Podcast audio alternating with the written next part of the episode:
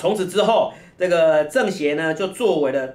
呃共产党领导之下的人民民主统一战线的组织继续存在啊。那简单来讲啊，就是呃本来有人是想要让政协跟全国人大这两个变成对岸的双国会。好哦，所以本来对岸可能是可以有双国会，就参议院跟众议院的概念，有有有点这样子一个概念哈。可是就是在经过这几年的那个。斗争也好，或者是协商也好，干嘛的哈？所以说后来政协的地位就被那个全国人大啊取代取代掉啊，但是它还是有保留到啊，还是有保留到哈，因为对岸对对岸而言啊，就是政协依然是一个统战的一个组织啊，而且可以联合就是共产党以外的其他的那个民主党派啊，还有社会贤达，然后一起来论证，而且这些也会有一个发声的管管道，虽然你没有赋予他一个正式的地位。没有赋给他一个那个国会的地位，但是依然是一个发声的管道。但是这个其实，在才像你说的频道里面，很多留言、嗯、同学在各个开箱我们政治课本、跟公民课本，还有这这些课本里面，对，虽然说他没有实权，对，哎，而且。它也不是正式的政府组织哦，但是它的要求必须政府跟中共这边必须要回应，必须要听进去，而且要有给进很严厉的进度表。他们这个是对岸同学有直接讲出来，这是应该是事实。对，在施政上面是有直直接的影响力的。对，就是说.呃，我虽然不是正式的政府组织，我只是一个呃民主党派跟社会贤达的一个。的一个会议，而且我只有建议权，但是这个建议权其实非常重要。对，因为这个东西就是跟台湾的政治协商很大不一样的原因在于说，你看之前我们以上次那个桃园的铁路事件有没有？以这件事情来看的话，其实你就看得出来这件事情，这如果你是政协跟台湾，你说是国民党，或者说呃我是民众党，去要求现在执政国会嘛，去对民进党去做这件事情的话，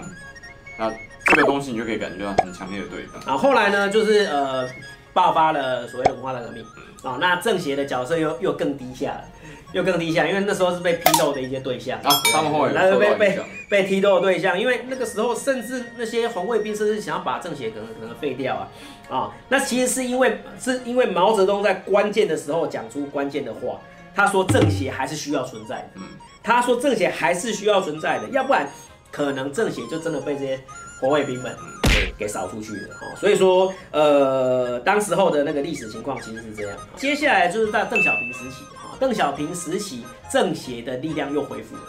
啊，又恢复了。所以说呃，而且甚至呢，在一九七八年的那个第中共第十一届三中全会里面。甚至还有进行所谓的拨乱反正。一九七九年的六月十五号，他还有讲到中国的社会民主现代化的建设，继续需要政协就有关国家大政方针、跟政治生活、跟四个现代化建设中的经济问题进行协商讨论，实现实现相互监督。哎呦，哎，这个角色非常重要哎。对，就是在那个呃，邓小平。真正掌权之后，他再次把政协纳入一个非常重要的地位。然后，在一九八零年的八月二十八号，哈，在那个政治协商会议第五届全国委员会第三次的会议上面有说，人民政协是在共产党领导之下实现各党派跟无党派人士团结的重要组织，啊，也是我们政治形势发展啊发扬社会主义民主跟实现相互监督的重要形式，啊，甚至在一九八二年的时候。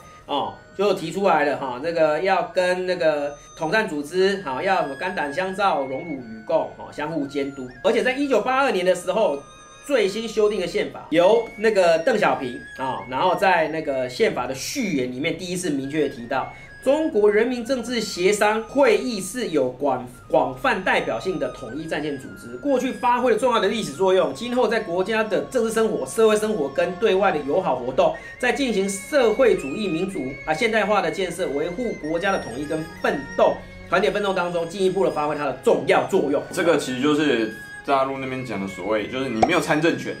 对，但是你有所谓建议权，这个基本上就已经某程度它就是参政权了，因为你可以影响。嗯，因为重点是你可以影响，那你就已经不是一般的平民百姓了。你要知道这件事情。诸多的那个相关的名人，比如说成龙，嗯，啊，这、就是艺人界的代表嘛，啊，还有姚明，啊，这些呃是篮的体育界的那个代表，哦，所以说他们在各界里面的这些所谓的最顶尖或者是最有声望这些人，哦，就会被被推派，然后进去那个政协里面，然后哎，甚至还有周星驰，哦，周星驰曾经当过那个广东政协，表示说他在这个方面是有卓越的一个贡献，然后到那个政协里面去给这些呃所谓的共产党或者是所谓的中国政府，然后给各种建议，很像的行业代表。哎，对，我就所以我在说这个很像。西方的有一个叫做协和式民主，有没有？各个利益团体啊，工商会什么东西的建给给国家建言，然后一起来参与多元参与民主，各行各业的代表哦，甚至嘞这民主党派的代表都有席次在这里面，然后大家一起来那个论证，一起来议政这样子哈。所以说这个组织其实呢是呃，我觉得啦哈，我觉得算是。在对岸的那个政治里面算是非常不错的。那当然了哈，我们这边当然会认为说，希望说，哎，他可不可以成为另外一个国会，对不对啊？改不成另外一个国？我相信政协也想要有这样子的地位哈。但是目前为止呢，当然还没有这样子的一个地位哈。不过我们来持续观察哈，因为。它是真正能够让那个中国政府听到不一样声音的地方，也希望大家在听到统战相关机关的时候，不要再有一些误会。统战统战是统一战线，统一战线就是联合次要敌人打击主主要敌人。简单来讲，它就是把这些人纳为纳为我们一方阵线的。阵营。对啊，所以说呃，在那个当年国共内战期间，其实这个政协其实有发挥。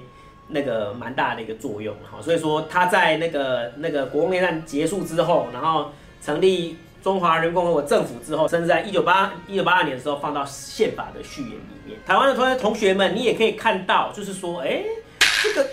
组织其实也是蛮特别的哈，它是一个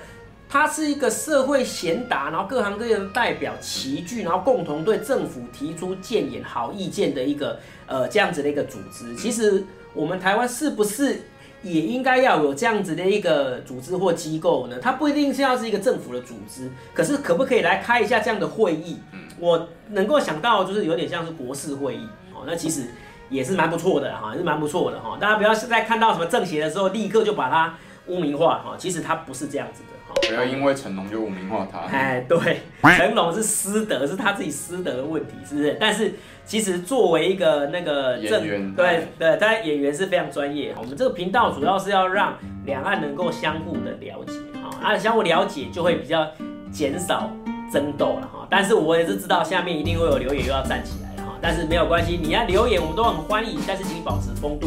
还有礼貌。那如果你喜欢这个影片的话，欢迎订阅、按赞、分享，然后留言哦。那我们，如果你还有兴趣的话，我们会继续来探讨有关于两岸的不同的这个政治组织的一个功能啊。今天的罗马公民校园党，公跨麦，拜拜。Hello，大家好，我是罗老师。这个影片呢已经告一段落。如果你喜欢这个影片，或者是你觉得这个影片对你有所帮助的话，麻烦你帮我帮这个影片来按个赞啊，然后订阅，然后分享给你喜欢或者是你觉得他会喜欢的朋友们。那如果说呢，你对我们的影片有任何的批评、意见跟指教，也欢迎你来进行留言。我们会呃，如果你的那个意见是有建设性的话，我们会虚心的来。听进去，然后做出一定的改进。如果你有什么想要听的呃题目，或者是想要知道的某些跟公共事务有关的知识的话，也欢迎你来留言告诉我们，说不定我们就会为你而拍一集主题哟。谢谢大家。